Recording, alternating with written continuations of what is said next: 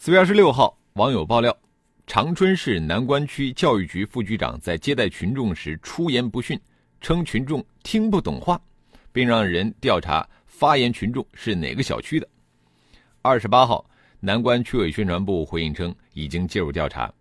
在昨天，长春市南关区教育局发布情况通报称，区教育局党委专门召开党委会议，传达了区委区政府的通报批评。出言不逊的副局长做了深刻检讨。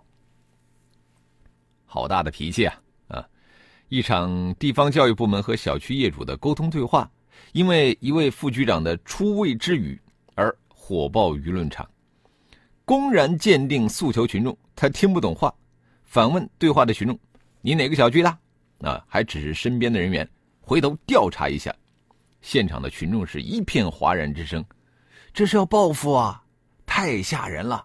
那一场止歇纷争的协调会，硬是活生生开成了舆情危机的爆发会。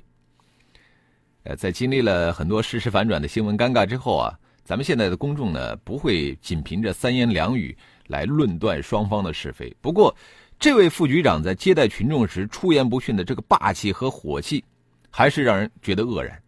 我们简单说啊，内容是内容的问题，态度是态度的问题。有事好商量，有话好好说，有什么理由以这种姿态向群众发火呢？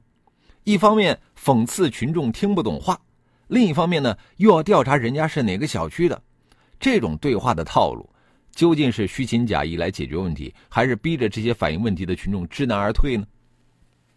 对于公职人员来说呀，谦抑和克制那是基本操守，这是职业规则啊。有人说了。胸怀越大的人脾气越小，反之亦然。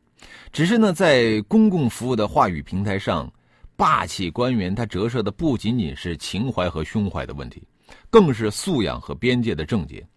口不择言的背后是心无敬畏，是目无法纪。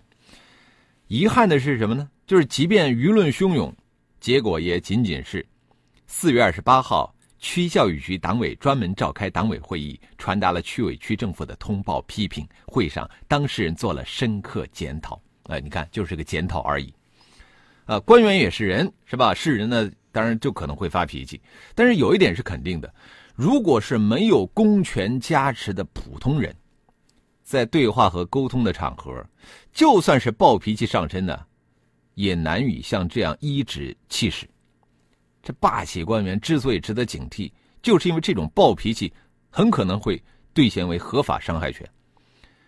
检讨也好，批评也罢，这只是事后的态度。